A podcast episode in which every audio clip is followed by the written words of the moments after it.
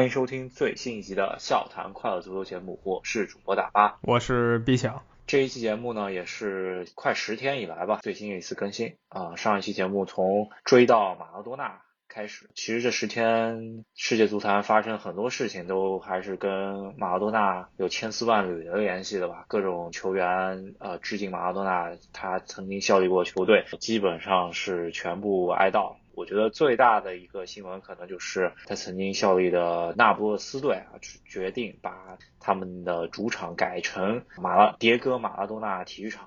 这个应该是对于他崇高的致敬吧，是吧？他肯定是配得上这个荣誉，毕竟他给那不勒斯几乎是带来了他们足球世界里啊所有的荣誉都是由马拉多纳带来的。然后阿根廷这边呢，他老家他效力过几个球队，像博卡青年呀。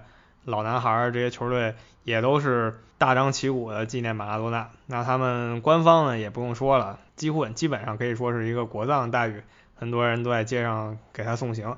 毕竟马拉多纳呢，对阿根廷人来说确实就是一个民族英雄。对于世界足坛来说呢，这我很难想象，就是下一刻会有这样待遇的。球星会什么时候啊？起码我觉得自马拉多纳以后呢，全世界并没有出现过这个级别的球星了吧？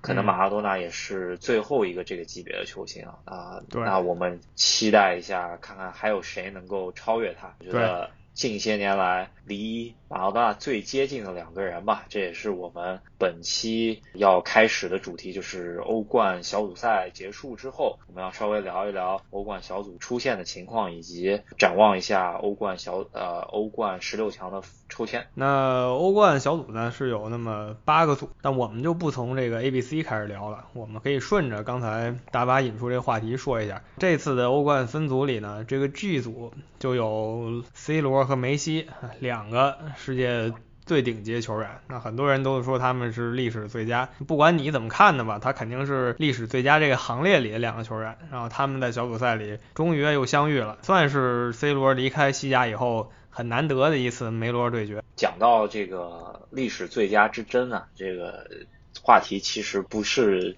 起于马拉多纳突然病故啊，其实是可能起始在于一个十月底的。欧冠小组赛第二轮是尤文图斯主场对阵巴塞罗那，当时巴塞罗那在客场通过梅西九十一分钟有一个点球，二比零拿下了尤文图斯。然后这个纷争呢，其实在于就是巴塞罗那在赛后的他的官方推特对尤文图斯来了一个挑衅嘛，就是说 我在意大利给你们带来了世界最佳，然后其实一直就是梅西吧，然后这个世界最佳的缩写就是 G O A T。就是啊，greatest of all time 啊，就是如果是这个缩写的意思，就是山羊的意思，是吧？所以他们就在争了，到底谁是这个山羊人？说白就是历史最佳嘛。其实我们发现最近十年吧，不管是中国的这个球迷圈里啊，还是说世界范围内，很多人其实每天就在争 C 罗跟梅西到底谁是这个山羊人，就是世界最佳。那争来争去呢，现在已经两个人都到了职业生涯的后期了，可能就算 C 罗这样有雄心壮志球员不太愿意承认这一点啊。大家也明白，他确实已经是职业生涯的后期了。那他们还是又走到了一起，两个人的实力呢，确实还都不错。那有的人可能说贝利第一，有人说马拉多纳第一，有人说他们俩第一。但是在我心中啊，不管怎么说，在这个个人荣誉，就是什么最佳球员呀、足球先生啊这种荣誉上面，这两个人确实还是第一，这个是没有什么争议的。对，但是我觉得唯一的缺陷吧，就是你不管怎么说，你是个人荣誉很高，或者在足球世界里面最重要的一个冠军就是世界杯冠军，这两个球员都。没有，就梅西是擦肩而过，然后 C 罗就完全没有机会去染指到这个冠军。对于他们来说，应该就是二零二二年卡塔尔世界杯，就是他们最后去争取这个荣誉的机会，也是能呃直接能够影响到他们能不能成为历史最佳这个名号，是吧？这个对，呃，所以说卡塔尔世界杯对于他们两个来说都是非常重要的。没错，在我心中啊，还是重申一下，我觉得世界最佳还是马拉多纳。大巴可能觉得是贝利，但是呢，确实都目前还不是 C 罗、梅西。在我心中，主要还是因为没有世界杯的原因。那葡萄牙队现在也是蒸蒸日上了，所以看看后年那个世界杯，C 罗的球队能怎么样。至于阿根廷呢，确实难了吧，因为阿根廷才最近几年相当凋零了。如果梅西有马拉多纳这个实力的话，我觉得他应该是能够一一人撑起半边天，然后带阿根廷勇夺世界杯。那我也觉得就毋庸置疑了，他应该就成为呃历史最佳。之一了吧，然后起码是可以配得上球王这个称号。如果他做到了，回到刚刚的话题啊，就是尤文图斯官方推特在收到这一条挑衅的。呃，推特之后呢，他就说，呃，你可能查错字典了吧？就是因为当时 C 罗新冠确诊，所以说他觉得世界最佳并没有在那场比赛中间出现，是吧？他说，当回到诺坎普的时候，我会让你见证一下什么是历史最佳。然后这场比赛，图斯在客场诺坎普对阵巴罗纳，如果尤文图斯取得胜利，并并且比上次二比零的这个比分更大的比分。取得胜利情况下呢，尤文图斯可以抢占小组头名。然后这个小组其实也没有其他的别的悬念了，就是这两个球队之间互相啊竞争。一个就是关于呃梅罗爵这场比赛的这个话题，还有一个就是这两个球队能不能拿到小组第一，这取决于这场比赛的结果。最终呢，尤文图斯不多不少就是比上一场输二比零多。赢了一个球，就是啊，以一个三比零的比分啊，去可能打脸了巴塞罗那官推吧，是吧？对，确实，大家也清楚一下，这个欧冠的小组，如果两队同积分呢，看的是相互之间。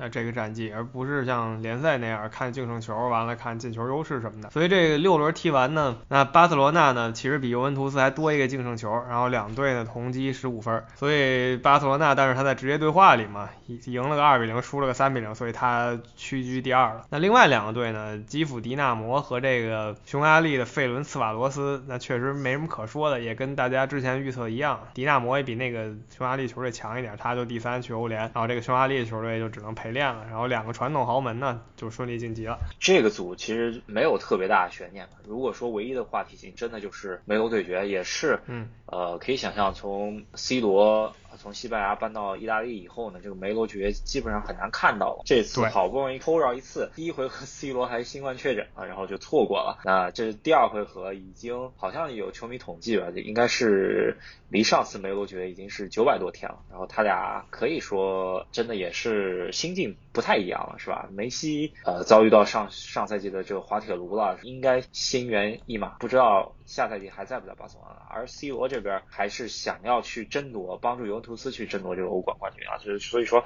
两人心境也不是很一样。最终呢是这场比赛应该肯定是 C 罗完胜了，这个也是球迷去争这个 GOAT 呃一个谈资吧。就是 C 罗可以说靠两个点球拔得了这个 GOAT 呃山羊人的这个称号的一个领先，是吧？嗯，对我估计吧这事儿又得聊挺久，除非这两个队在淘汰赛啊。机缘巧合又遇上了淘汰赛，他们如果都进了八强，开始还是有可能再遇上的。那这个到时候就再说了。反正 C 罗跟梅西嘛，到底谁是山羊人，或者就说这十几年的山羊人总可以了吧？就是或者说这十几年谁是这最强？那球迷们还得争好一阵子。那咱们接下来就直接按照这个小组顺序说了吧。啊，说完这个小组以后呢，他们后面这个组是比较焦灼的一个组，就是有巴黎圣日耳曼、莱比锡红牛、曼彻斯特联这三个强队的小组。然后第四个呢是这伊斯坦布尔这个新来的球队，它是一个新军，所以咱们就不太提了。这个新军呢也确实垫底了。这个小组其实最让人意外的就是曼联在这个大好优势的情况下，最后两轮居然连败两场，还都是说呢意料之外那种失败，没想到。就直接就这么败了，他其实只要拿一分就可以出线，但是他连败两场，哎，结果导致他尴尬的去了欧联杯。对，其实如果回到第四轮，当时曼联应该是手握。呃，九分啊，就像你说的，这个两场比赛里面直接对话大巴黎及最后直接对话莱比锡红牛，他在这三支球队里面是最有优势的，他只要拿一分可以拿到一个晋级名额吧，对吧？就是前两名，呃，就把对手逼到绝境了，然后他们俩去争另外一个名额，然后没想到这个其实输的挺心服口服的吧，就是对第一场对巴黎自己主场。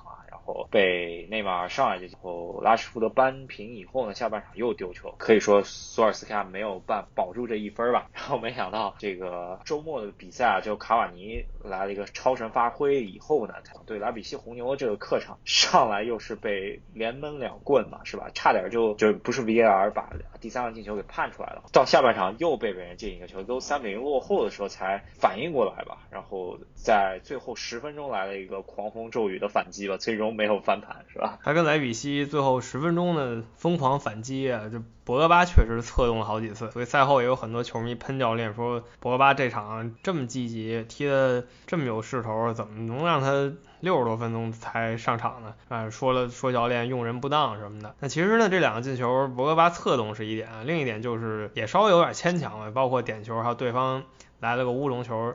等等，那不管怎么说，就是曼联最后就饮恨了。莱比锡红牛呢，去年发挥很好，今年哎又是相对侥幸吧，当然没有去年那么强了，也是相对侥幸晋级十六强。这个就是这一组最让人意外的吧。当然，最开始大家就说这三个队哪两个队会晋级呢？绝大多数人还是觉得巴黎和曼联，但没想到最后是巴黎和莱比锡。那这一组另一个啊，另一个非常惊人的事儿就是，也是这周发生的，就是巴黎和伊斯坦布尔比赛的时候呢，出现了罢赛的情况，就又涉及到了种族歧视的问题。再说这个巴黎和。伊斯坦布尔这个种族歧视的事情之前呢，我还是稍微提一嘴。博格巴在这场欧冠之前，他靠经纪人放风是啊？就是说他觉得在曼联非常不开心，他想要马上就走是吧？这个既然已经传出来这样子的消息了，那肯定就是自己想走是吧？但是你说索尔斯克亚这个时候到底该不该用这个人呢？球迷虽然觉得他场上确实有天赋啊，但是你在这场下这个舆论各种造势是吧？这个确实对球队的更衣室士气。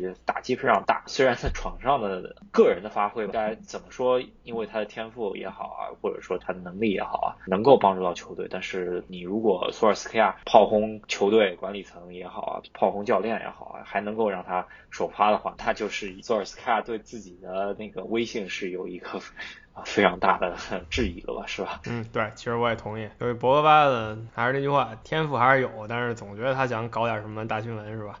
不管是场外的或者场上的，场上让他上，有时候就散步；不让他上呢，弄点新闻。然后好不容易又让他上了呢，他一好好踢呢，你又觉得可惜了，为什么没让他上？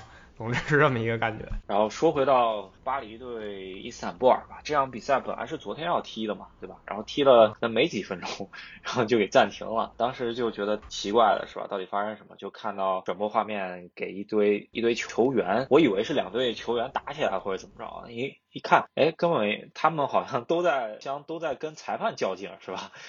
感觉不是两边球员发生什么了，可能就是我们之前一直。呃，不知道发生什么，仔细查了查，可能就是伊斯坦布尔的主教练呢，有一个人是一喀麦隆的 非洲裔助理教练，然后可能在场下爆了粗口，或者有什么不端的行为，在场边第四官员他是一个罗马尼亚人，裁判就问到底发生了什么，然后那个罗马尼亚人就用罗马尼亚语说。是那个黑人，就其实指那个助理教练啊，被有点玻璃心的登巴巴是吧？这个其实是中国足球的一个老熟人了，闹了，然后登巴巴就抓住那罗马尼亚语里面，啊，黑这个形容词是以 n 开头的那个不雅的词类似的一个。啊，词根吧，然后抓住这句话，然后跟第四官员一直在吵这个事情。最终因为他这么一个指责吧，主要还是有政治正确的意味。两边球员都看到涉及到这么敏感的话题了，然后两边球员都在这个第四官员在场的情况下，这场比赛不应该再踢了。然后双方球员都进更衣室，啊拒绝出场。协调之后呢，这场比赛在今天又重新开始踢。最终巴黎是稳定拿下波尔，靠一个非常有说服力的五比一拿到了小组第一。所以这个事儿当时。登阿巴在场边抱怨啊，他说话的时候说英语嘛，也被就是有好事的记者给拍下来了。他说大概的意思就是说，他说有一帮白人站在那儿的时候，你不会指着那白人说你把那白人给我叫过来，而你呢现在就指着那黑人说你把那个黑人把给我叫过来。然后登阿巴觉得这个就是。不公平待遇，他觉得你不能这么叫。那其实呢，这种事儿，如果咱们这亚洲人听了，可能觉得他有点玻璃心吧。他毕竟场上白人多，黑人少嘛，所以你要让这黑人过来，你可能就说你让这黑人过来了。但是呢，欧洲现在这个形势下，你一说这话是吧？可能没人反对，还没什么。像登巴巴呢，他一只要一反对，那你绝对就不能说他说的是错的，你绝对要说你支持他。我们在很多场合也见过类似的情况，这就是人家那边现在文化嘛。所以大家罢赛了，我觉得完全不新鲜吧。只要邓巴巴提出这个事儿了，他们球员一定会罢赛，因为他们每场之前球员们也都会跪下，然后说向种族主义说不嘛，对吧？那你不能这空喊这个口号，你得拿出点行为。然后另一方面就是邓巴巴，其实在这方面他也不是第一次了吧？在中国的时候他也为这事儿生过气，当时有球员长春亚泰球员吧，可能叫他一句，拿也不会几句英文，我觉得那球中国球员就说你个老黑，类似那样的话，邓巴巴就很生气，很不高兴。说白了还是这个文化背景差异，在咱们这儿看其实屁大点事儿，但是在他们眼里这事儿就是天大的事儿。觉得有那么一点上纲上线，但不能说。我觉得这件事儿上面来说，我觉得罗马尼亚裁判应该不是真的种族歧视啊。但是，对，只要涉及到种族歧视，我觉得对于足球这个运动来说，就就应该说不吧。只能说支持邓巴巴这样站出来。但是就事论事的话，这件事情其实我觉得还好，是吧？但是在欧洲范围内呢，你只要涉及到这方面，其实就是一个大的禁区嘛。就是每个国家、每个地区的国情、文化禁区不同嘛，对吧？其实我每个地方都不一样，我们必须去尊重别人的一些他们觉得比较禁忌的一些话题。我还是能理解这方面，就是他不爽，我也是理解的。然后我其实也多少觉得这事儿有点过，因为他们这事儿在咱们这儿不是什么事儿嘛。但是还是那句话，是吧？在他们那个环境里，这其实是个很挺严肃的事儿。如果大家都不说也就罢了，但只要有人提出来，那你就得严肃对待。现在就是这样。那这组基本就是这么多事儿，出了这么一个有意思曼联队的表现，然后还有一个算是小小的政治风波吧，对吧？足球上的政治风波。然后我有些媒体还很逗啊，把这场比赛来了个什么几千分钟的布什，当然这个可能是逗着玩了，因为这比赛理论上是踢了两天。索尔斯克亚真的也是属于他这个循环最近呃就是上下浮动特别厉害，是吧？嗯，现在只能去到欧联杯了，看一下他在欧联杯的表现。不管怎么样，我感觉他这个帅位有那么一点不稳了吧？但是虽然我们节目里面已经说过多少次他稍微不稳，最终他还是能够爬回来。看这次他能不能真的爬回来了，是吧？我觉得他这次循环没太调好，卡瓦尼那一场实在有点太神了，那一场一接直接他就上天了。然后上个周末那场联赛他依旧很稳定，是吧？就到这一场呢，可能循环就循环到不太行的地儿。那如果他马上进入下一个周期，是吧？好的那个周期，圣诞赛程一来。他帅位又稳了，那还是那句话，你踢得好的时候，你有什么理由解雇他呢？他踢得不好的时候呢，你刚想解雇他，他又踢得好了，所以你就解雇不了他。不管怎么样，我觉得两回合拿一分，这保平出线，然后没有拿到一分，这个表现基本上跟国足教练的水平也差不多了，是吧？曼联只能饮恨去到欧联杯了，也看一下索尔斯克能不能救出自己。先拿一个欧联杯吧，因为看上去他通过联赛去拿一个欧冠资格应该是够呛，是吧？确实是这样，呃，联赛里竞争真的很激烈。这期不主要说英超吧，反正去了欧联杯还有一帮球队等着呢，像阿森纳什么，我看有好多球迷说联赛我我就不要了，能保级就行，然后欧联杯我就力争一冠军，真有这种极端球迷啊。但是这并不是这期的主题，那咱们接着说下面的组吧。回到这 A 组，A 组我觉得简单说一下吧，毕竟拜仁慕尼黑还是很强势的，只有马竞在第在第五轮的时候才终于阻挡了拜仁慕尼黑这个跨赛季的连胜。他上个赛季欧冠是全胜，然后这个赛季前四场又是砍瓜切菜，是吧？来了各种各样的胜利，到了第五场终于在马竞的主场，然后艰难的逼平了一个一比一。然后连胜势头断了，但是不败还在延续。对，呃，拜仁这个在小组赛这状态真的是非常恐怖。呃，不说他吧，这个组其实最大的争夺其实还是就是马竞和第三名的那个萨尔茨堡红牛之间啊，在第六轮的中间呢，他俩其实只差两分儿。也就是说，萨尔茨堡红牛如果是在啊。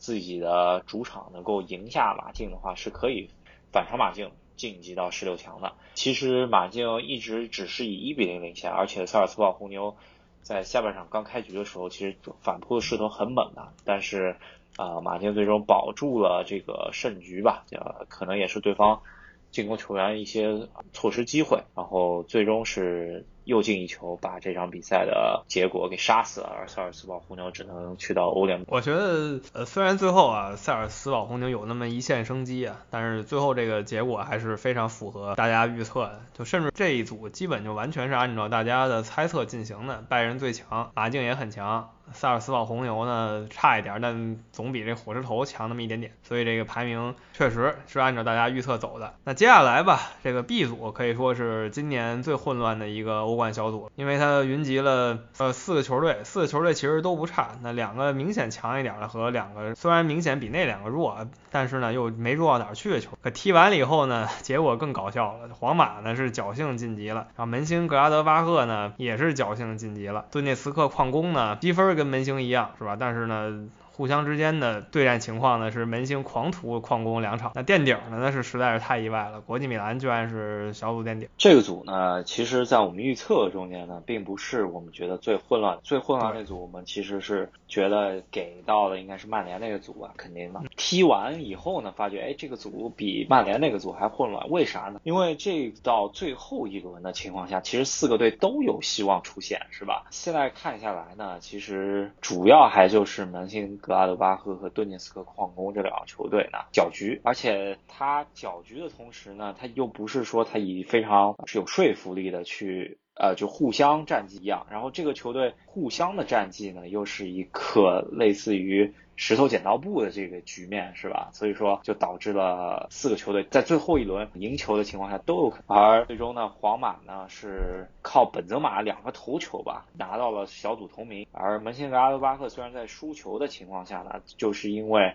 对呃又是以他两回合对矿工十个进球的优势吧力压矿工小组第二出线，其实有那么一点侥幸嘛是吧？因为矿工在跟国米的那场比赛中间没有拿到进球。不然的话，他如果是拿到进球，他会他会反超门兴格阿德巴赫最终进。其实国米在最后，如果他能够取得一个进球的话，他也那场零比零的比赛，在皇马二后的那场零比零比赛，其实是更啊有焦点性，是吧？对，那这场真的是国际米兰 最后来个零比零，矿工呢，国际米兰其实两个人对这比分都不满意，这门兴呢只能暗笑了。虽然最后一场输了，是看别人脸色，结果没想到俩人都没给他下狠手，是吧？他就被晋级了。啊，其实这一轮最让我震惊的吧，其实开始矿工赢皇马，然后逼平国际米兰，在这小组笑傲群雄的时候，还不是最震惊的，最震惊就是他跟门兴反倒连输十个球，这个 确实挺意外的。别的呢，相对来说都没那么夸张了，然后到了最后又是这么离奇的一个小组局势。搞来搞去呢，门兴就混上去了。皇马呢，怎么说呢？大家踢的都不好，他稍微强一点点，也就还行。真的就是属于矬子里面拔将军是吧？然后皇马真的就是最后一轮靠本泽马俩最终混到了小组第一。然后门兴格拉德巴赫，然后呃是暗笑啊，这混到小组第二，不是。矿工吧，矿工应该是超出预期，还混到了一个欧联杯席位。最惨最惨应该就是孔蒂的国际米兰，属于不及格的表现吧，在欧冠方面肯定是不及格了，是吧？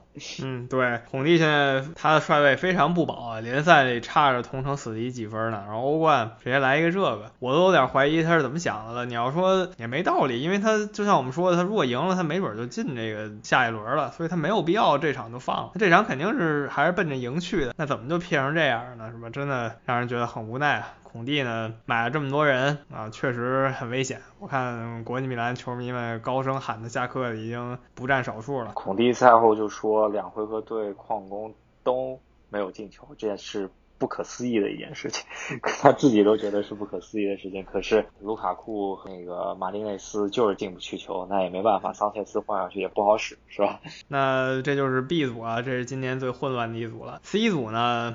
没啥意思吧，比较无聊了。一个非常强的，然后带三个一般般的。啊，这三个一般般里，那波尔图又是经验老道一些，他就第二。曼城的这个强队第一。奥林匹亚科斯和马赛呢，没什么可说的吧？两个球队的互相之间啊，各取一胜。然后就各拿三分，也就这样了，其他就交学费。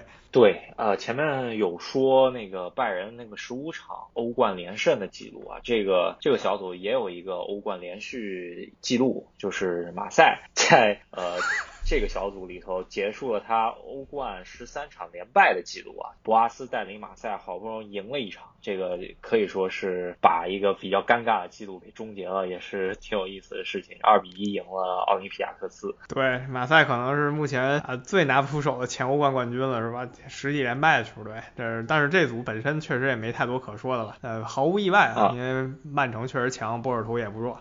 下一组呢，就是利物浦、亚特兰大、阿贾克斯这个组，还有一个打酱油的是吧？然后啊，这个小组呢，其实比我们想象的没那么混乱，主要还是在争夺小组第二。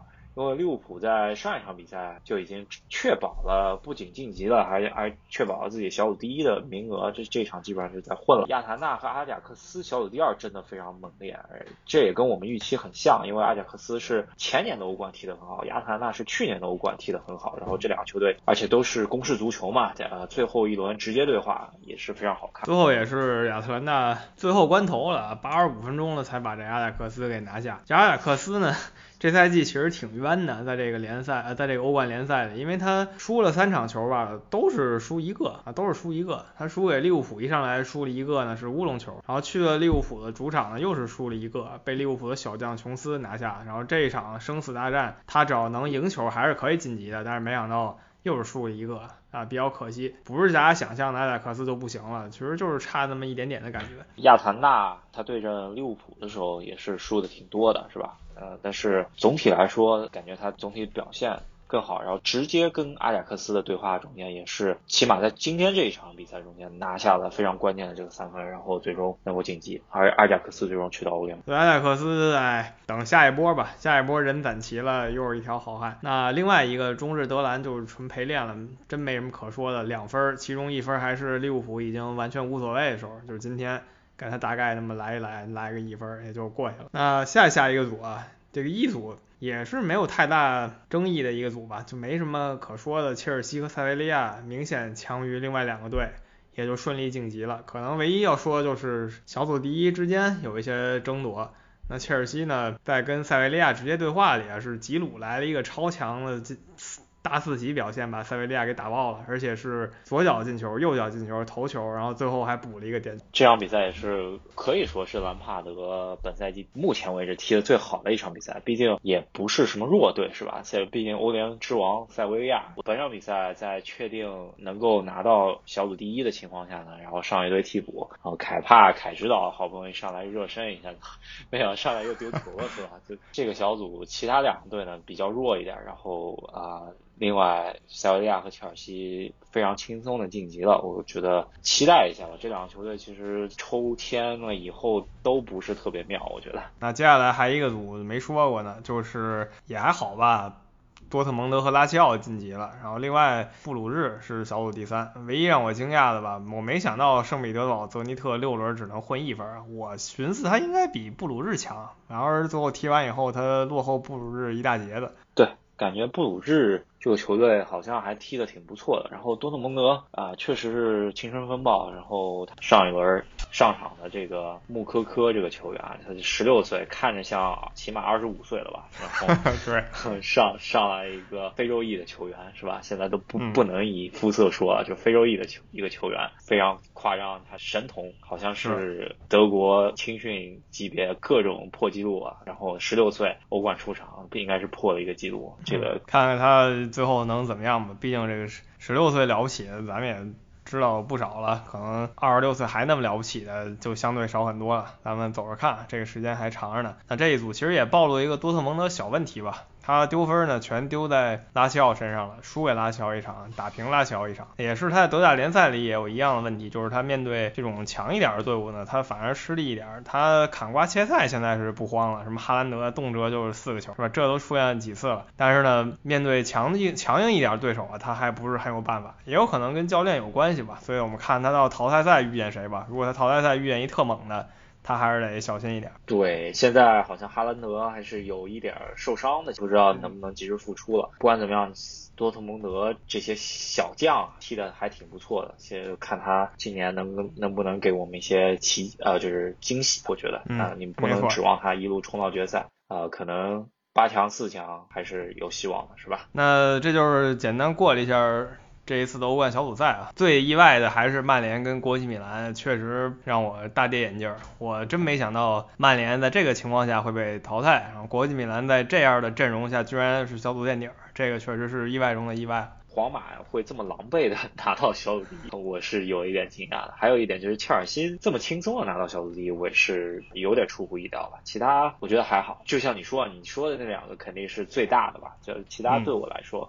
啊，没有特别意外的，跟我们之前预测的也几乎一样走势。那到了淘汰赛，具具体谁会碰上谁呢？我们下周一他们才会抽签，我们才能具体知道，就是十二月十四号。嗯，大家可以期待一下。但这次呢，小组第一的这八个球队没有什么意外之喜。你像之前呀，小组第一会出来个什么波尔图这样的，那小组第二那些球队都等着碰那个波尔图。那这次就不一样了，小组第一这八个队，你揪出哪一个都来势汹汹的。所以小组第二呢？那八个队呢，就明显差一些。然后再有就是说过了，曼联和国际米兰尴尬出局了，让那小组第二的阵容呢，哎，就更惨一点了。你像门兴格拉德巴赫呀、莱比锡红牛啊，那肯定是没有国际米兰和曼联星光熠熠的。相对来说，球员也好，俱乐部的品牌也好，都就没有那么大牌了。但我不能说他们的实力就差，或者说他们整个状态就不差了。但是肯定话题性会。减弱不少，没错。现在看起来呢，小组第二里比较来势汹汹的一个就是马竞，还有一个就是巴塞罗那，跟他们抽到一起的小组第一呢，可能这一场比赛会出现十六强一个强强对话。其他来说，就相对来说就是能看出来，可能我觉得切尔西就属于跟小组第二差不多的球队吧，然后多特蒙德可能也是跟小组第二档位差不多的球队。其他来说。都会抽出一对强弱对话，或者说在传统意义上来说，咱们看阵容来说，会觉得是一个强弱对话的一个抽签啊。确实，你像门兴格拉德巴赫呀、拉齐奥啊，一个是他阵容确实不如小组第一那八个队，当然他们只能遇到一部分，毕竟不能跟同一国的踢，也不能跟之前同一组的踢，就这意思。他确实不如小组第一那些潜在对手。另一个就是这几个球队呢，已经有很长时间。没在这个淘汰赛里出现过了。当然呢，组上确实阔过。这门兴格拉德巴赫曾经也在欧冠决赛里亮过相，也拿过两回这欧联冠军呢。但这都是老早以前的事儿了。就说现在这套阵容，那还是非常非常新的。你说他要突然遇见了尤文图斯啊，遇见巴黎圣日耳曼啊，那确实啊，很难说，就很难很难晋级。但是呢。冷门嘛，大家还是期待一下。但是确实，这个从总的牌面来说，像拉齐奥和门兴，那就是捉急一点。还有一个，我觉得就是在欧冠淘汰赛的塞维利亚，我不是特别看好。在空场进行的比赛中间，冷门意外还是比较多的。特别像去年的欧冠淘汰赛，像莱比锡红牛啊，像亚特兰大呀，都是在去年给我们很多意想不到的。我也比较期待啊，就如果说很多小组第二能够翻转小组第一的话，我觉得对于欧冠来说。也是一个魅力之一嘛，对吧？对，给我们一些惊喜的。当然不希望发生在自己喜欢的球队身上，是吧？对，那具体啊，这个八组对决到底是谁对谁呢？咱们就可以留到下期抽签完了以后呢，我们火速给大家聊一期。对我作为切尔西球迷，就做一个预测吧。我个人觉得切尔西前卫不会特别好的，不是马竞，应该就是亚特兰大，我是这么觉得。那我作为利物浦球迷呢，我猜塞维利亚或者拉齐奥吧。为什么猜这个呢？波尔图之前老碰，碰了两三回了。马竞去年刚碰完，巴塞罗那呢，我觉得现在碰早碰巴塞罗那也没啥意思。我寻思啊，是塞维利亚跟拉齐奥，当然这就是纯粹我这么一猜了。对，不管怎么样，巴塞罗那能碰的对，反正抽到谁，除了多特蒙德以外，都是一个话题性，你觉得呢？对，那肯定。那就算抽到多特。只能说话题性稍微小那么一丁丁点，对吧？抽到其他六个，呃，抽到其他五个球队，那绝对都是焦点中的焦点大战了。那你说切尔西呢？曼城啊，利物浦，这都是可以非常期待的。拜仁，那大家都懂的了，能不能复仇啊什么的，这都是能疯狂炒作一波的。可能只有跟多特蒙德话题会稍微小一点点，但依旧是大话题。还有就是，可能马竞抽到谁，话题性可能没有像巴塞罗那。这么高，但是肯定是一场呃，要么互相摆大巴的比，怎么想办法克服大巴战术的比赛是吧？这个也是应该蛮好看。我比较期待啊，虽然现在还没有，我就是期待一下这个对决。我希望看到曼城跟巴塞罗那，毕竟这是师出同门的两个球队。曼城在瓜迪奥拉指导下，完全走这个当年克鲁伊夫那一套，然后巴塞罗那不用说了，克鲁伊夫嫡传，然后看他们两个队。能不能切磋一下？这个是我挺期待的。如果能抽到，那简直太好了。那我们看一下下周抽出来以后到底会是怎么样。然后啊，欧冠小组结束以后，可能稍微歇一歇吧。像最近看比赛确实比较忙碌，看世界杯的欧洲杯、欧洲区预选赛现在也抽出来了结果。然后没想到有一条大消息，就是卡塔尔要混到欧洲杯预选赛里头，跟葡萄牙队搞一搞，是吧？当然了，卡塔尔在这个组里，他不能说踢完卡塔尔还得算分，是吧？这是不可能的。但是呢，等于就是说，卡塔尔强行跟 A 组，就是这个预选赛 A 组另外五个队踢十场友谊赛，等于欧足联就。替你安排好了，你别管那么多了，反正给你安排了卡塔尔，所以不得不感叹一句吧，卡塔尔这整个世界杯办下来，从他申办成功，然后搞了个冬季世界杯，然后再到他现在去踢欧洲区预选赛当热身赛，再到他参加什么美洲杯，今年又参，明年又要参加什么美北美金杯赛，你不得不感叹，有钱是确实可以为所欲为了。他为所欲为了。对，之前就是卡塔尔球员成批在西乙踢球嘛，那就是买了西乙好多球队，然后把自己的球员直接送西乙去踢啊。之后呢，规划一些球员有一点小成绩吧，亚洲杯咱们也看到了。亚洲杯决决赛力克日本，确实还挺不容易的这么一件事情啊！现在他又是满世界练，就球员是规划了不少，然后也吸引了很多教练去到卡塔尔，特别像哈维是吧？这个是最出名的一个啊，世界足坛应该是下一批教练里头应该是精英的，可以想象得到他他成为跟齐达内同等级别的教练嘛，是吧？现在就在卡塔尔，像南非世界杯这个南非这个东道主，这个东道主最差的这个战绩，他不想成为吧？我觉得，如果这个趋势下发展的话，我觉得他应该不至于像南非那么惨，是吧？嗯，对他野心真挺大的啊！你看他为这届世界杯已经满世界转悠了，对吧？你刚才说了去西乙练，然后又我们又说了南美的美洲杯去了，北美的金杯赛也要去，然后亚洲杯他不用说，本来就该参加亚洲杯，然后现在又找了一群欧洲球队陪着他耍，呃，他确实为这个世界杯。下了极大功夫，那呢？但是呢，这个世界杯其实本来争议就挺大。首先，你冬天踢一个世界杯，这就相当莫名其妙。再有一个就是卡塔尔在修建体育场的时候呢，大家都知道他肯定是用了很多反人类的行为。听说有找了好多印度人，让这些印度人干苦力，然后做牛做马什么的。但这些事儿。在他们这个金钱攻势下，国际足联也就不提了。哎，不管怎么样吧，我觉得现在看下来，起码对于他的足球来说，他花的钱反正是我觉得还是比较可行的一个花法。就比起买很多巨多这种大牌球员来给在联赛里面踢球，然后规划一堆 有的没的球员强多了。我觉得起码还是钱还是花到了刀刃上。嗯，我觉得去参加什么。美洲杯啊，参加个金杯赛啊，然后强行请人来踢友谊赛，都比强行规划巴西球员强。在我心里，确实都比这个强。咱学学点好的，别光学那不好。这个不管怎么样吧，现在世界杯会在冬天进行，真的就是为那些顶级球员、一线球员捏把汗。在乱七八糟新冠肺炎影响的情况下，居然连续踢是吧？踢两个月，每周两场比赛，之后夏天还有乱七八糟。呃，之前只是友谊赛嘛，现在又是多了。各种比赛吧，现现在世俱杯现在要放到夏天来踢，那国际足联也是刚刚又把中国的这个世俱杯啊又给拖延了，拖到什么时候具体不知道了。但世俱杯还是像以往一样七队的小世俱杯，啊世俱杯又是一个新的赛事，然后世界杯之后，然后今年年中没踢的欧洲杯会到明年的欧呃夏天踢，然后还有奥运会，真的就是如果你都全踢的话，一年一百场。可能都不止，是吧？对，这个真的受不了啊！职业球员强度我们都懂的。你说这国家队比赛这么夸张，然后欧国联呢，现在也不是什么真的百分之百没用的比赛了，他跟。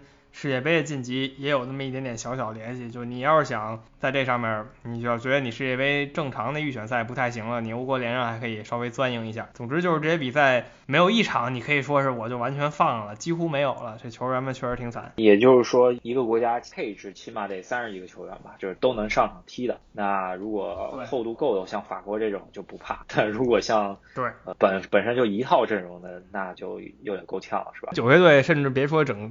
整个球队就一套阵容了可能整个球队其实就靠那俩人呢那那就更夸张了对吧？所以我们就走着看吧希望这些球员都能健健康康的。好那我们这一期节目就聊到这边然后希望大家多转发我们的节目啊其实转发评论点赞帮我们给身边喜欢足球的朋友多推荐一下就是对于我们最大的支持了。欢迎大家在喜马拉雅上在网易云音乐上在微信公众号上关注我们。那我们下期再见。好。那下期再见。拜拜。